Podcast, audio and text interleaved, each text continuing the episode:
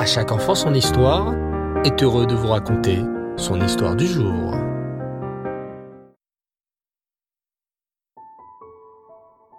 Bonsoir cher enfant, et Reftov, tu vas bien? Bao Hashem. Ce Shabbat, nous allons fêter pendant deux jours la fête de Rosh Hashanah, la nouvelle année. Nous allons sonner du chauffard, et grâce à cela, Hachem acceptera d'être de nouveau notre roi pour la nouvelle année. Rosh Hashanah est aussi un jour de jugement où nous sommes jugés pour toutes les bêtises que nous avons faites toute l'année qui vient de s'écouler.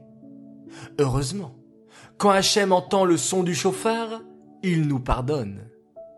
Sais-tu pourquoi? La réponse à cette question nous ramène à un épisode de la vie de notre patriarche, Avram Avinu. Écoute attentivement.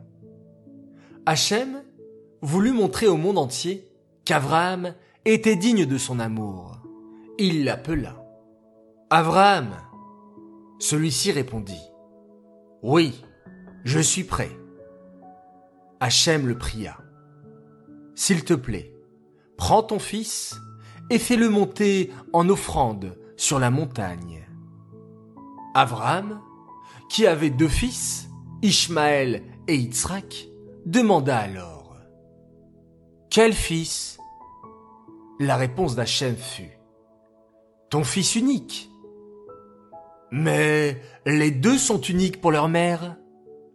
Celui que tu aimes. Le cœur d'un père aime chacun de ses fils. Alors Hachem précisa Prends Yitzhak. Oui, Hachem. Et sur quelle montagne devrais-je le sacrifier?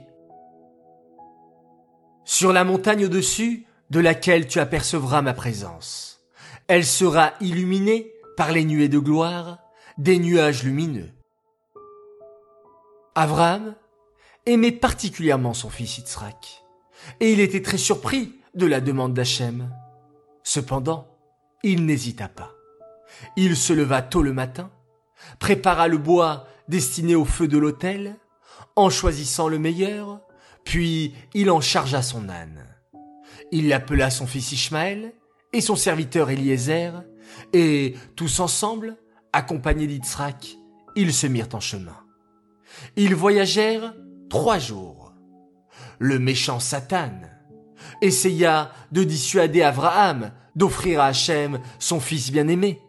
Mais Abraham était bien décidé à obéir à Hachem et il refusa d'écouter le Satan. Le Satan tenta alors de convaincre Yitzhak de refuser de se laisser sacrifier. Mais Yitzhak dit Je suis prêt. Il demanda cependant Mon père, mon père, voilà bien le feu et le bois, mais où est l'agneau du sacrifice? Hachem lui-même pourvoira l'agneau du sacrifice, mon fils. S'il ne le fait pas, tu seras cet agneau. Et ils continuèrent, tous deux, à marcher ensemble, l'un pour sacrifier, l'autre pour se laisser sacrifier.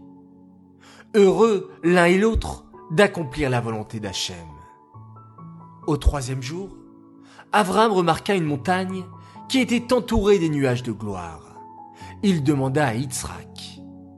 Que vois-tu, mon fils? Yitzhak répondit. Je vois la présence d'Hachem sur la montagne. Avram demanda à nouveau à Ishmaël et à Eliezer. Que voyez-vous? Oh, nous ne voyons rien, fut leur réponse. Si vous ne voyez rien, et puisque l'âne non plus ne voit rien, c'est que vous devez rester ici, avec l'âne, jusqu'à notre retour. Yitzhak prit le bois, et Abraham le couteau, ainsi que le feu, et ils se mirent à gravir la montagne ensemble. Au sommet, Abraham et Yitzhak firent un autel, et Abraham y disposa le bois. Yitzhak dit à son père, Père, je suis content de réaliser la volonté d'Hachem. Mais j'ai peur que mon corps bouge sans le vouloir en voyant approcher le couteau. Je préfère que tu m'attaches les mains et les pieds. Abraham, en pleurant, lia Yitzhak à l'autel, disposa le bois et prépara le feu. Puis il leva le couteau. Alors, un ange du ciel l'appela du haut des cieux et dit Abraham, Abraham. Il répondit Me voici. L'ange reprit Ne porte pas la main sur le jeune homme, ne lui fais rien.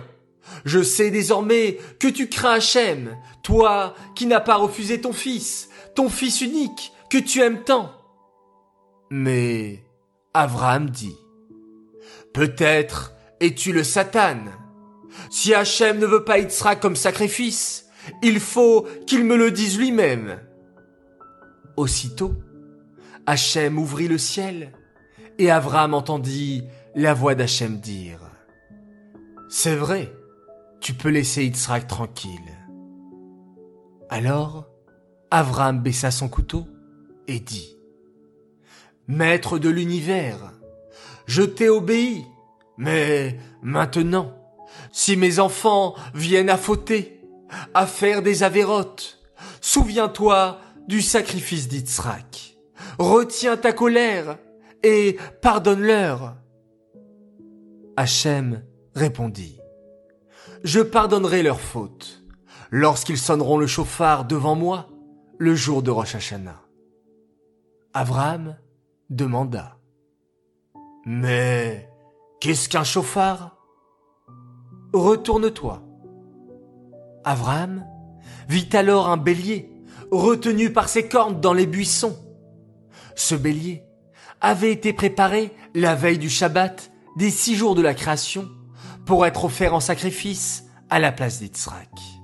Hachem expliqua.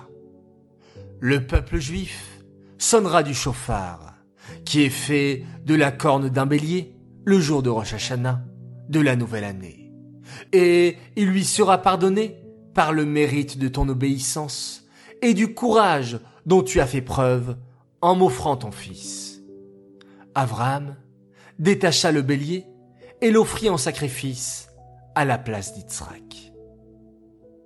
Voilà, cher enfant, il ne te reste plus qu'à bien te concentrer lorsque tu écouteras le chauffard à Rosh Hashanah et à prendre la décision d'écouter les commandements d'Hachem, les mitzvot, avec autant d'amour et de force qu'Avram Avinu.